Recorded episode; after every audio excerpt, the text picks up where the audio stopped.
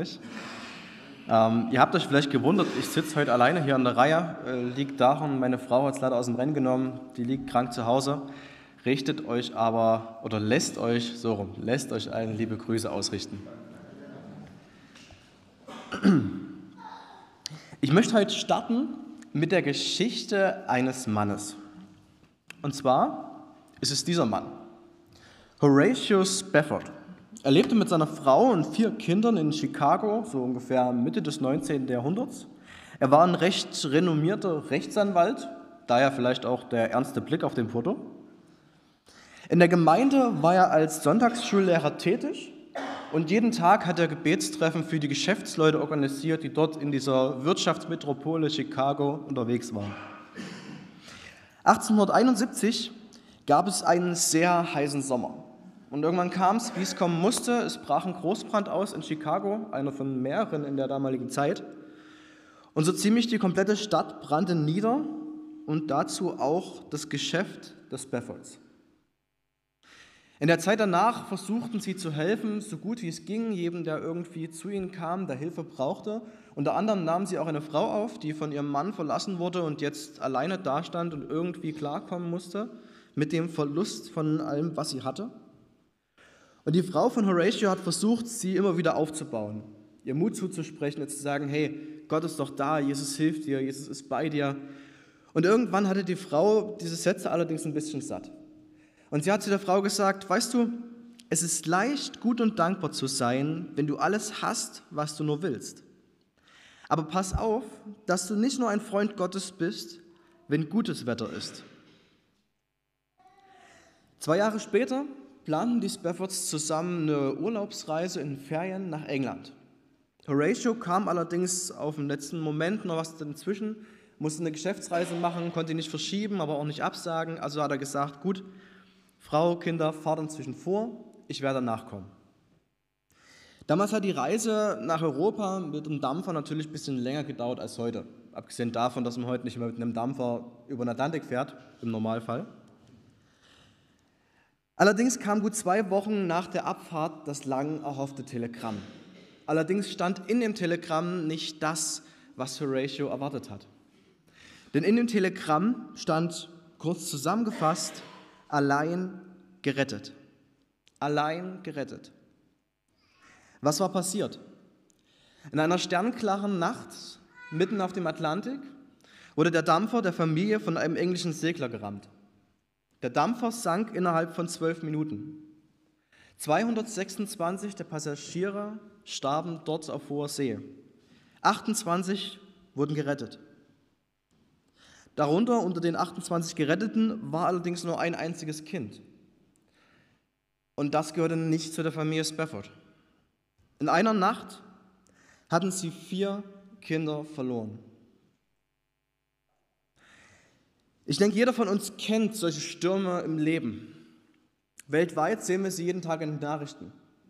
Wir sehen Kriege, Hungersnöte, Naturkatastrophen. Und natürlich kennen wir diese Stürme auch privat.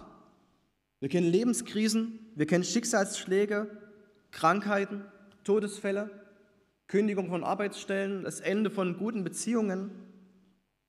Wir sitzen in unserem Lebensboot, die Wellen um uns herum werden immer größer und größer, der Himmel immer finsterer. Und am Ende entscheiden kleine Details darüber, ob wir kentern oder nicht. Und doch ist eigentlich ein einziges Detail viel wichtiger als alle anderen. Wir befinden uns mitten im Markus-Evangelium in der Reihe die Jesus-Biografie, jetzt in der dritten Staffel mittlerweile, der König und sein Königreich. Und bevor ich mit euch in den Text schaue, will ich noch mal kurz zurückblicken, was so in den letzten beiden Teilen passiert ist, was wir dort gehört haben. Vor zwei Wochen hat uns Andreas über das Königreich Gottes oder angefangen über das Königreich Gottes zu sprechen. Na, er hat über das Gleichnis des vierfachen Ackers gesprochen, darüber, wie das, was Jesus uns sagt, eigentlich zu den Menschen kam eben in dieser Gleichnisform, als eine Art Geheimnis, was wir nur wissen können, weil Gott zu uns spricht. Ohne das, was Jesus uns gesagt hätte über das Königreich Gottes, wüssten wir nichts davon. Die Jünger werden damit zu Geheimnisträgern die diese Botschaft des Königreich Gottes wiederum über viele Generationen zu uns gebracht haben, sodass wir jetzt ebenfalls solche Geheimnisträger sind. Ein Geheimnis, was offenbart werden soll. Und letzte Woche hat Anton dann über das Königreich an sich gesprochen, über die Gottesreichsgleichnisse, wie man Zutritt in dieses Königreich erlangen kann, ne, indem man sich die Frage stellt, wie stehe ich zu dieser Botschaft? Glaube ich ihm oder glaube ich ihm nicht? Es ging um die Kraft dieses Königreichs, dass die Wirkung in diesem Königreich Gottes nicht von uns kommt, sondern von Gott. Und es ging um die Hoffnung, darum, dass dieses Königreich klein beginnt, mit einem einzigen Mann und seinen zwölf Jüngern, aber dafür immer weiter wächst und wächst und am Ende Sicherheit gibt für jeden, der Teil dieses Königreichs ist. Und so lesen wir jetzt weiter im Markus-Evangelium, und zwar Markus 4, Verse 35 bis 41. Markus 4, Vers 35 bis 41. Am Abend jenes Tages sagte Jesus zu seinen Jüngern, wir wollen ans andere Ufer fahren. Sie schickten die Leute nach Hause und nahmen ihn, so wie er war, im Boot mit. Einige andere Boote fuhren Jesus nach. Doch plötzlich brach ein schwerer Sturm los, sodass die Wellen ins Boot schlugen und es mit Wasser voll lief. Jesus aber schlief im Heck auf einem Kissen. Die Jünger weckten ihn und schrien, Rabbi, macht es dir nichts aus, dass wir umkommen? Jesus stand auf, herrschte den Sturm an und sagte zum See, Schweig, sei still. Da legte sich der Wind und es trat völlige Stille ein. Warum habt ihr solche Angst? fragte Jesus. Habt ihr immer noch keinen Glauben? Da wurden sie erst recht von Furcht gepackt und flüsterten einander zu, wer ist es nur, dass ihm sogar Wind und Wellen gehorchen? Die Wunder, von denen Markus ab diesem Text erzählen, haben eine gewisse Bedeutung. Warum Jesus gerade diese Wunder jetzt tut. Zum einen zeigen sie die Autorität und die Macht Jesu. Sie zeigen, dass er wirklich Gott ist, dass er die Macht hat über sämtliche Naturverläufe, dass er die Macht hat über Leben und Tod, dass er die Macht hat über Krankheit und Gesundheit. Sie zeigen, dass er wirklich der Allmächtige ist, der Mensch geworden ist und welche Kraft hinter dem steht, dem die Jünger folgen, dem sie vertrauen. Zum anderen zeigen sie den Beginn der messianischen Zeit, den Beginn des Königreichs Gottes. Na, Anton hat es letzte Woche so gesagt, es ist so ein schon jetzt und noch nicht. Es ist wie wenn wir jetzt einen, einen Prospekt von einem Urlaub anschauen. Wir sehen die Bilder, irgendwie ist der Urlaub schon da, aber irgendwie auch nicht. Wir sind ja schon Bürger dieses Königreichs Gottes. Wir bringen Teile dieses Königreichs schon hier auf die Erde, in unsere Gesellschaft, dort, wo wir leben. Aber es ist eben noch nicht komplett hier. Wir sind immer noch Fremde in dieser Welt. Weiter zeigen die Wunder den Glauben als Schlüssel. Es geht um die Reaktion der Menschen, wie sie auf diese Wunder reagieren, wie sie sie bewerten. Und bei dem Wunder jetzt wird es noch nicht ganz so deutlich, aber es kommt trotzdem immer wieder raus, dass die Menschen auf die Wunder hin entweder Jesus ablehnen oder ihm nachfolgen. Ob sie begeistert sind, ihm wirklich vertrauen oder ob sie nur auf dieser Begeisterungswelle mitschwimmen, solange sie da ist und sich schließlich von ihm abwenden. Und der vierte Grund ist eigentlich ein ganz einfacher. Es geht um die Bedürfnisse der Menschen. Jesus zaubert nicht irgendwelche Krankheiten hervor, die Menschen auf einmal befallen, damit er sie dann heilen kann. Er lässt nicht irgendwelche Stürme aufkommen, damit er sie dann stillen kann sondern er reagiert auf die Bedürfnisse, die die Menschen gerade haben, die ihm begegnen. Die Jünger sind im Sturm, sie haben Angst, also stillt Jesus den Sturm. Ein Mensch ist krank, ein Mensch ist tot, ein Mensch ist einsam, er braucht Zuspruch, also reagiert Jesus darauf. Was war nun also passiert? Jesus hatte zu einer großen Volksmenge gepredigt. Er hat erklärt, wie das Königreich Gottes funktioniert und wieder einmal ist es darüber Abend geworden. Man kann verstehen, dass Jesus nach so einem Tag des Predigens, des Begegnens, des Wundertuns irgendwann einmal Ruhe braucht. Und ich kann es gut nachvollziehen, wie er sich fühlt, als er am anderen, als am Abend dann im hinteren Ende des Bootes einfach nur auf sein Kissen fällt und einschläft. Und ich finde, an kaum einer anderen Stelle in den Evangelien kann man so genial sehen, dass Gott, dass Jesus wirklich 100% Mensch war. Er war genauso Mensch wie wir. Er war genauso fertig nach so einem Tag wie wir und hat Ruhe gebraucht. Warum überhaupt diese Überfahrt? Es steht drin, um Ruhe zu finden, um sich mal abzuteilen von den Menschen, die ihm folgen. Und wenn wir ein paar Kapitel vorher ins Markus-Evangelium schauen, dann lesen wir eine Stelle, wo Jesus auch versucht hat, sich abzutrennen, erstmal abzukapseln, ein Stück zur Ruhe zu kommen. Und kurz darauf kamen die Jünger zu ihm und haben gesagt, ey Jesus, wo bist denn du? Die Leute suchen dich schon überall, komm wieder her, wir brauchen dich wieder. Und das galt jetzt irgendwie zu vermeiden, indem er über den See fährt in ein anderes Gebiet, in ein Gebiet, was wir nächste Woche sehen werden, was ähm, nicht direkt von den Juden belebt wurde, sondern von einem anderen Teil des Volkes, sage ich mal. Und der zweite Grund, warum Jesus über den See fährt, das war, glaube ich, einer der Hauptgründe. Denn dort auf der anderen Seite des Sees war ein Mensch, der Jesus oder dem Jesus begegnen wollte, dem Jesus helfen wollte.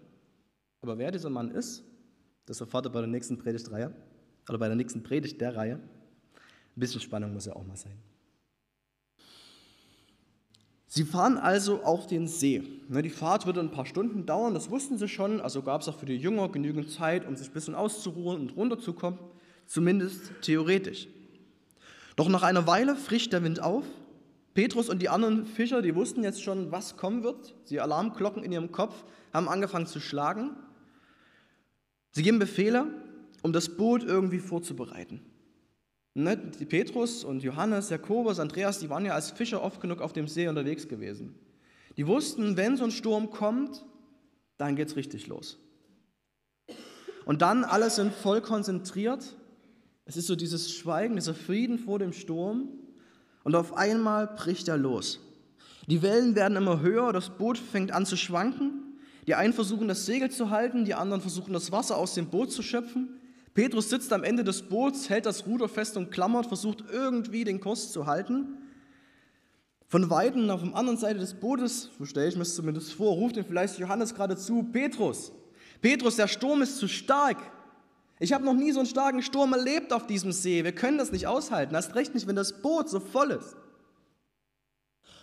Und Petrus schaut zwar zu Johannes hin, kann ungefähr erahnen, was er spricht, weil der Sturm so laut um ihn herum tobt.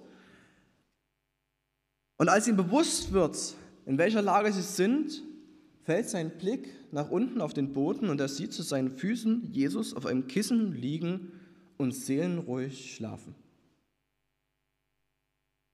Sie versuchen ihn zu wecken und als er dann einigermaßen wach ist, rufen sie ihm zu, Rabbi, ist es dir egal, dass wir sterben? Ist es dir so egal, dass wir hier ertrinken werden? Die Jünger befinden sich in einer schrecklichen Situation. Mitten auf dem See in einem kleinen, vollen Boot, umgeben von einem riesigen Sturm. Der See Genezareth wird damals bekannt für seine starken Fallwinde. Ich habe euch mal eine Karte mitgebracht, damit ihr mal ungefähr seht, wo der See Genezareth ist. Ich hoffe, man kann es einigermaßen erkennen. Also der obere blaue Fleck, für alle, die weiter hinten sitzen. Das Spannende ist, der See Genezareth liegt ja in so einer Art Graben drin. Das Tote Meer weiter im Süden, das hat so einen Meeresspiegel von ungefähr minus 400 Metern unter dem normalen Null. See Genezareth ist ungefähr minus 200 Meter unter normalen Meeresspiegel. Und das hat zur Folge, dass natürlich an der Küste von dem See, oder wenn man es nennen kann, Küste, ähm, sehr hohe Berge hochgehen. Das heißt, durch die entsprechenden Winde und so weiter kommt es immer wieder zu Fallwinden, die quasi diese Hügel hinunterstürzen auf den See treffen und dort diese riesigen Wellen und diese Stürme verursachen. So ziemlich zu jeder Jahreszeit können diese Stürme ohne Vorankündigung stattfinden. Ich habe euch mal noch ein Bild mitgebracht, wie das See Genezareth normal aussieht, wenn nicht gerade ein Sturm tobt. Da kann man sich auch vorstellen, dass dieses See auch Meer von Galiläa genannt wird, weil das war schon wirklich ein richtig großer See. Von weitem betrachtet war so ein Sturm, wenn der über so einen See kam, natürlich atemberaubend. Manche haben das wahrscheinlich auch genossen, so am Rand des Sees zu stehen und zu sehen, wie so die Wolken sich aufgebäumt haben, wie der Sturm kam, wie der Wind kam, die Wellen hochgingen. Aber wenn man drinnen war, von nahem, da war es natürlich schrecklich. Und in ihrer Not schreien sie nun zu Gott. Und ich frage euch, was hättet ihr gemacht in der Situation, in der die Jünger jetzt waren? Stellt euch mal vor, ihr habt euch entschieden, Jesus nachzufolgen. Ihr habt alles aufgegeben, was ihr hattet. Ihr habt euren Job gekündigt. Ihr habt eure Eltern, eure Familie zu Hause gelassen, ihr habt alles verkauft, was ihr irgendwie besessen habt, seid mit diesem Jesus gegangen, habt ihm vertraut, habt ihm euer Leben anvertraut und jetzt sitzt ihr in diesem Boot und fürchtet um euer Leben. Und der Mensch, dem ihr vertraut habt, den scheint es nicht mal zu kümmern. Viele von uns haben sowas erlebt schon oder erleben sowas vielleicht gerade noch. Okay, keiner von uns wird schon mal mit Jesus in einem Boot auf einem See in einem Sturm gesessen haben. Dafür sind wir alle noch ein bisschen zu jung. Aber auf der anderen Seite kennen wir solche Stürme in unserem Leben. Solche Katastrophen, die über uns hereinbrechen. Solche Lebensstürme.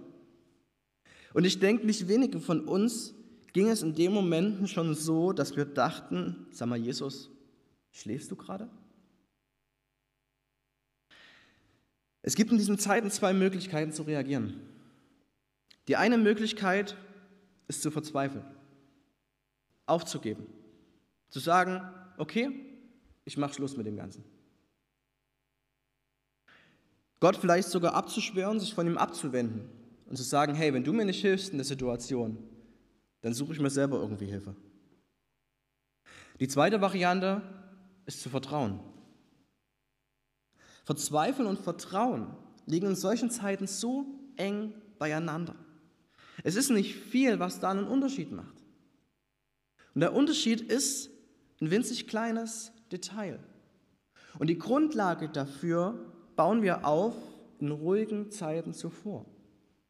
Dann, wenn Frieden ist, dann, wenn gerade kein Sturm tobt, indem wir die Beziehung mit Gott, mit Jesus leben, indem wir sie vertiefen, indem wir ihn immer besser kennenlernen, indem wir Verse und Wahrheiten auswendig lernen, an die wir uns in diesen Zeiten klammern können, an denen wir uns festhalten können, die wir uns immer wieder sagen können, ich weiß, Gott ist so und so, Gott ist Liebe, Gott will mir helfen, Gott hat was Gutes mit mir im Sinn, er hat ein Ziel für mich vor.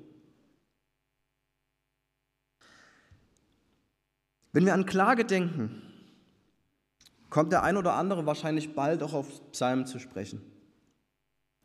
Und so habe ich euch auch mal einen Psalm mitgebracht, und zwar den Psalm 22. Psalm 22 ist recht bekannt, nicht nur wegen den Parallelen zu Jesu Kreuzigung, zu den Versen oder zu den Sätzen, die er dort sagt. Und dort lesen wir in Vers 2 und 3, Mein Gott, mein Gott, warum hast du mich verlassen? Warum bleibst du fern von meiner Rettung, von den Worten meiner Klage? Mein Gott, ich rufe bei Tag und du antwortest nicht. Und auch bei Nacht und ich habe keine Ruhe. Das ist nichts anderes als das, was die Jünger da sagen. Gott, wo bist du? Ich habe Angst um mein Leben. Es ist nichts da, was mich irgendwie halten kann. Warum schweigst du? Aber der Unterschied ist das, was wir dann einige Verse weit und aber immer wieder in diesem Psalm auch lesen. Dann in Vers 24 und 25. Die ihr den Herrn fürchtet, lobt ihn. Denn er hat nicht verachtet noch verabscheut das Elend des Armen und hat sein Angesicht nicht vor ihm verborgen. Und als er zu ihm schrie, erhörte er ihn. Das ist der Unterschied, den die Psalmschreiber machen zu dem, was wir gerade gelesen haben im Evangelium. Ja, sie klagen Gott an. Ja, sie sagen, Gott, wo bist du? Aber sie sagen gleichzeitig auch, ich weiß, dass du helfen wirst. Ich weiß, dass du da bist. Ich weiß, dass du mich nicht verlassen wirst. Der Ruf zu Gott ist kein Zeichen von mangelndem Vertrauen. Es ist vielmehr ein Ausdruck des Glaubens. Die Frage ist nur, was du danach machst. Du weiter an Gott festhältst und darauf vertraust, dass er der ist, der er immer war, oder ob du verzweifelst und dich von ihm abwendest. Wie reagiert Jesus jetzt auf diese Frage der Jünger? Er macht zwei Dinge. Zum einen stillt er den Sturm. Jesus steht auf, er bringt den See zum Schweigen. Eine Sturmstillung, das war im Alten Testament immer was, was nur Gott tun konnte. Es war ein Beweis der Göttlichkeit. Und auch jetzt ist es ein Beweis, Jesus ist wirklich Gott. Und kaum sonst stehen diese Beweise so eng beieinander. Wir hatten das vorhin, Jesus ist 100% Mensch. Er schläft in dem Boot ein, weil er einfach nur fertig ist. Und zum anderen, ein paar Minuten, vielleicht eine Stunde später, sehen wir, Jesus ist 100% Gott. Er ist allmächtig, er hat die Macht über den Sturm. Das ist was, was nur Gott kann. So wie am Anfang der Schöpfung aus nichts Energie geschaffen hat, nimmt er jetzt die Energie dieses Sturms und lässt sie einfach so verschwinden. Könnt ihr jeden Physiker fragen, das ist für einen Menschen unmöglich. Das geht nicht. Und das Zweite zeigt Jesus dadurch Gottes Liebe für die Menschen, seine Liebe für die Jünger. Denn wenn wir das mal weiterdenken, die Geschichte, Jesus hätte auch einfach aufstehen können, sagen können, Jungs, warum regt ihr euch so auf? Ich bin doch da, ihr braucht euch keine Sorgen zu machen. Und dann hätte er sich wieder hinlegen können und schlafen. Die Jünger wären genauso am anderen Ufer angekommen, unversehrt. Sie hätten die ganze Zeit Todesangst gehabt, aber sie wären angekommen, weil Jesus ja bei ihnen war. Jesus hätte den Sturm nicht stillen müssen, um die Jünger zu schützen, aber er tut es, weil er sie liebt und weil er weiß, dass sie dieses Wunder genau in dem Moment gerade brauchen. Das Zweite, was Jesus dann tut, ist, er ermahnt seine Jünger. Er sagt, habt ihr immer noch keinen Glauben? Worin bestand denn der Unglaube der Jünger?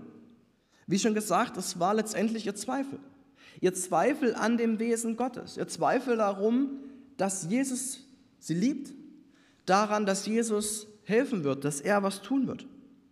Doch Jesus sagt, warum denn? Warum habt ihr Angst? Ich habe vor gut einem Jahr mal ein Video auf Instagram gefunden. Das war ein Mann oder ein Vater mit seiner Tochter, die saßen zusammen im Auto, die Tochter so auf dem Beifahrersitz. Und ich weiß nicht warum genau, aber die Tochter, so drei, vier Jahre alt ungefähr, war unglaublich wütend auf ihren Vater. Und wer Kinder hat, der weiß, wie süß kleine Kinder aussehen können, wenn sie ein wütendes Gesicht machen. Und der Vater nimmt es aber natürlich ganz ernst. Er schaut seine Tochter an, die Tochter ist immer noch ganz wütend, sagt immer wieder, dass sie wütend auf ihren Vater ist. Und der Vater sagt irgendwann, aber wenn du so wütend bist, dann habe ich doch Angst vor dir. Und die Kleine guckt ihn an, immer noch mit diesem wütenden Gesicht und sagt, aber du brauchst keine Angst haben. Ich bin doch da. Ich bin doch da, Papa, du brauchst keine Angst haben. Und ich fand diesen Satz so genial, weil das ist genau der Satz, den Jesus hier sagt. Ihr braucht keine Angst haben. Ich bin doch da. Ich bin doch bei euch. Ich will den Sturm in deinem Herzen beruhigen. Ich will dir den Frieden geben, meinen Frieden. Und damit in den Sturm deines Alltags, deines Lebens hineintreten und dich in ihnen schützen. Mit Jesus im Boot brauchen wir keine Angst zu haben, wenn der Sturm um uns tobt, egal wie sehr sie sind. Weil wenn er dabei ist, dann können wir sicher sein, dass wir nicht untergehen werden. Nicht umsonst ist einer von den Namen, die Jesus gegeben werden im Alten Testament, Immanuel. Gott ist mit uns. Und wenn wir die Situation so betrachten, in der die Jünger jetzt sind, dann finde ich es spannend. Weil hier stillt Jesus den Sturm, er gibt den Jüngern Ruhe. Dann geht er weiter mit ihnen, sie wachsen in der Beziehung, in dem Vertrauen zu ihm und vielleicht, weiß ich nicht genau, es gibt ja keine Zeitangabe in der Bibel, ne? aber so ein, zwei Jahre später vielleicht, sind sie in genau der gleichen Situation. Sie sind diesmal alleine im Boot, wieder in so einem Sturm. Jesus kommt auf dem Wasser zu ihnen gelaufen und anstatt Angst zu haben, dass sie sterben werden, steigt Petrus aus dem Boot heraus und läuft in diesem Sturm auf dem Wasser hin zu Jesus. Ich finde es einfach krass, was für eine Verwandlung die Jünger mit Jesus mitgemacht haben. Wie sehr das Vertrauen wachsen kann in ihn, wenn wir mit ihm unterwegs sind. Jeden Tag die Beziehung zu ihm pflegen, immer wieder aufbauen und weiter darin wachsen. Jesus ist gekommen, um ein Teil unseres Lebens zu werden. Er steigt in unser Lebensboot hinein. Er fährt mit uns hinaus auf das Meer der Welt. So mancher Sturm wird toben, doch wir werden nicht sinken. Das Problem ist allerdings, auch wenn wir das wissen, dass wir nicht sinken werden, toben ja trotzdem Stürme in unseren Herzen mit. Es ist ja nicht immer nur der Sturm, der um uns herum tobt, sondern auch das, was in uns tobt. Die Verzweiflung, die Angst. Und genau diese Stürme will Jesus aber auch stillen. Er will Frieden bringen in unser Herz hinein. Es ist nicht immer so, dass Jesus den Sturm um uns herum tobt und um uns herum stillt, wenn der Sturm um uns herum tobt. Aber Jesus kann den Sturm in uns heilen, will den Sturm in uns heilen und stillen. Können wir dazu was tun? Ich glaube in gewisser Weise ja. Wir hatten es vorhin ja schon mit dem Lernen von den Bibelversen, von den verschiedenen Stellen, von den Aussagen über Gott, um uns daran festzuklammern. Und gleichzeitig ist aber auch das Festhalten an dem, was Gott ist und wie Gott ist, in gewisser Weise kann es auch Anbetung Gottes sein oder Lobpreis. Lobpreis, Anbetung im Sturm. Wie komme ich darauf? Wenn wir schauen im Neuen Testament, Paulus und Silas sind beide in Europa unterwegs, sind im Gefängnis in Lydda eingesperrt, weil sie eine Frau von Dämonen befreit haben. Und mitten im tiefsten Gefängnis, eingesperrt in Block, fangen sie in der Nacht auf einmal an zu singen. Weil sie wissen, Gott hat einen Plan für sie, weil sie wissen, Gott ist mit ihnen. Sie fangen an, Gott zu anbeten Gott zu loben. Und ich glaube, Gott anzubeten für das, was er ist, unserem Herzen das immer wieder zu sagen, das kann wie ein Regenmantel für unsere Seele sein. Und wie ist das mit so einem Regenmantel, wenn wir den anziehen und rausgehen, dann hört der Regen sofort auf, oder? Natürlich nicht. Sondern wir ziehen ihn an, gehen raus in den Regen und wir sind geschützt vor dem Regen. Und das, was ein Regenmantel für uns ist, wenn wir rausgehen in den Regen, kann diese Beziehung zu Gott, diese Anbetung, dieses Loben in den Stürmen für unsere Seele sein. Ein Schutz im Sturm unserer Herzen. Wir haben gestartet mit einer ziemlich traurigen Geschichte, aber ich will euch das Ende dieser Geschichte nicht vorenthalten. Wir sehen ja nochmal Horatius Spafford und er reiste seiner Frau natürlich hinterher nach England. Ein guter Freund der Familie, den er eigentlich unterstützen wollte in dieser Ferienzeit, war Dwight L. Moody.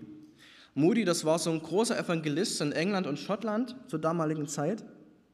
Und als er hörte, was der Familie passiert ist, hat er direkt seinen Dienst in Edinburgh in Schottland unterbrochen und ist runter in den Süden gereist, um das Ehepaar zu besuchen, um sie zu trösten, um ihnen ein Stück auch Halt und Stabilität zu geben.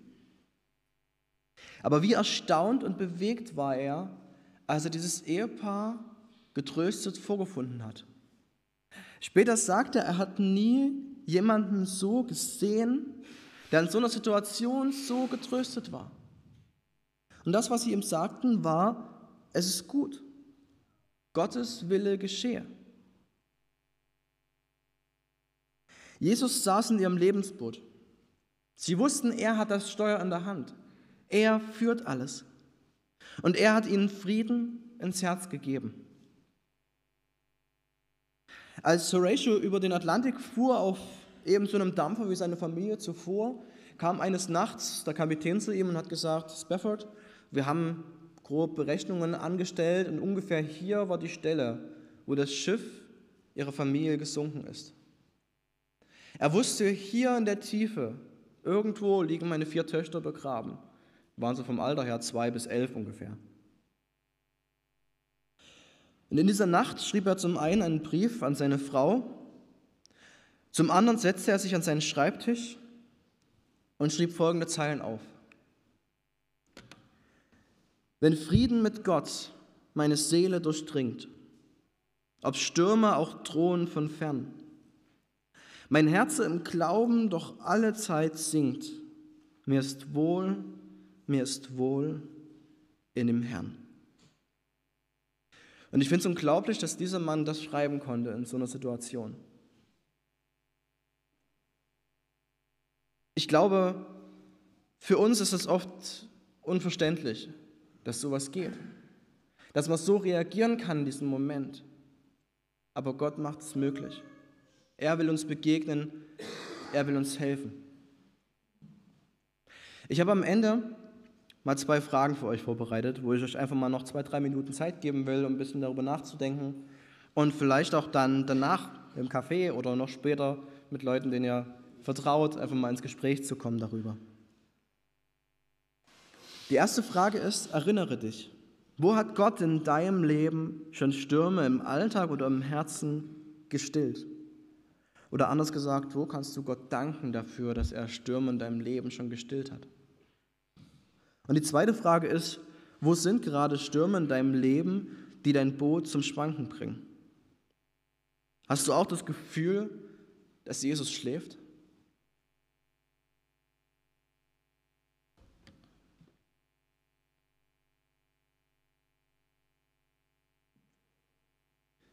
Ich will euch nochmal Mut machen. Das, was euch bei der ersten Frage eingefallen ist, geht auf Leute zu, die ihr nachher beim Kaffee trefft, wo ihr vielleicht wisst, hey, die sind gerade in einer ähnlichen Situation. Erzählt ihnen davon, wie Gott euch geholfen hat. Nicht um ihnen das vorzuhalten, sondern um ihnen Mut zu machen und zu sagen, hey, mir hat Gott damals geholfen, dir wird er auch helfen. Und wie gesagt, beim zweiten, wenn euch da jetzt was im Kopf geschossen ist, was euch gerade bewegt, was euch beschäftigt, dann sucht euch jemanden, mit dem ihr mal reden könnt, mit dem ihr einfach mal ins Gespräch kommt und ja, der euch da vielleicht auch ein Stück einfach helfen kann, wieder Gott zu finden oder der euch das zusprechen kann, wer Gott ist und wie Gott ist. Ich würde gerne zum Abschluss noch mit euch beten und ich bitte, wem es möglich ist, dazu aufzustehen.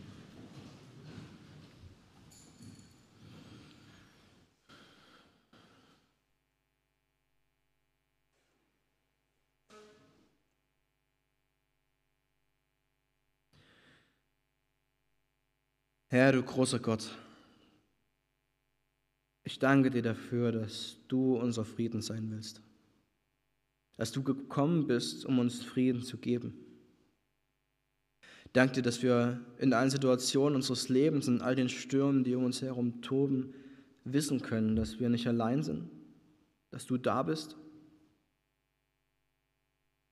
Und dass du zwar manchmal schweigst in den Momenten, aber nicht schweigst, weil es dir egal ist, sondern damit wir lernen, auf dich zu vertrauen, damit wir in der Beziehung zu dir weiter wachsen können. Aber wie schwer ist es gerade dann in den Prüfungen die Stimme des Lehrers nicht zu hören? Wie schwer ist es gerade dann, sich einsam zu fühlen? Nicht zu wissen, wo man ist, ob einem Hilfe zur Seite stehen wird. Und deswegen bete ich, Herr. Deswegen bete ich zu dir, sei du bei denen, die gerade in solchen Stürmen sind, die solche Stürme erleben, Herr. Schweige nicht zu lang, begegne du ihnen, zeig du ihnen, dass du da bist. Und dann wirke in ihren Herzen. Stille die Stürme, die in ihnen toben. Bringe du deinen Frieden in ihre Herzen. Danke, Herr, dass wir darauf vertrauen können, dass wir wissen können, dass du Liebe bist, dass du ein Gott bist, der uns begegnen will, der uns helfen will in solchen Situationen, der uns gerade da nicht allein lässt. Danke, Herr, dass du, Jesus, unser Frieden bist. Amen. Wir wollen jetzt gemeinsam ein Lied singen. Und zwar genau das Lied, was Horatio Spafford damals geschrieben hat.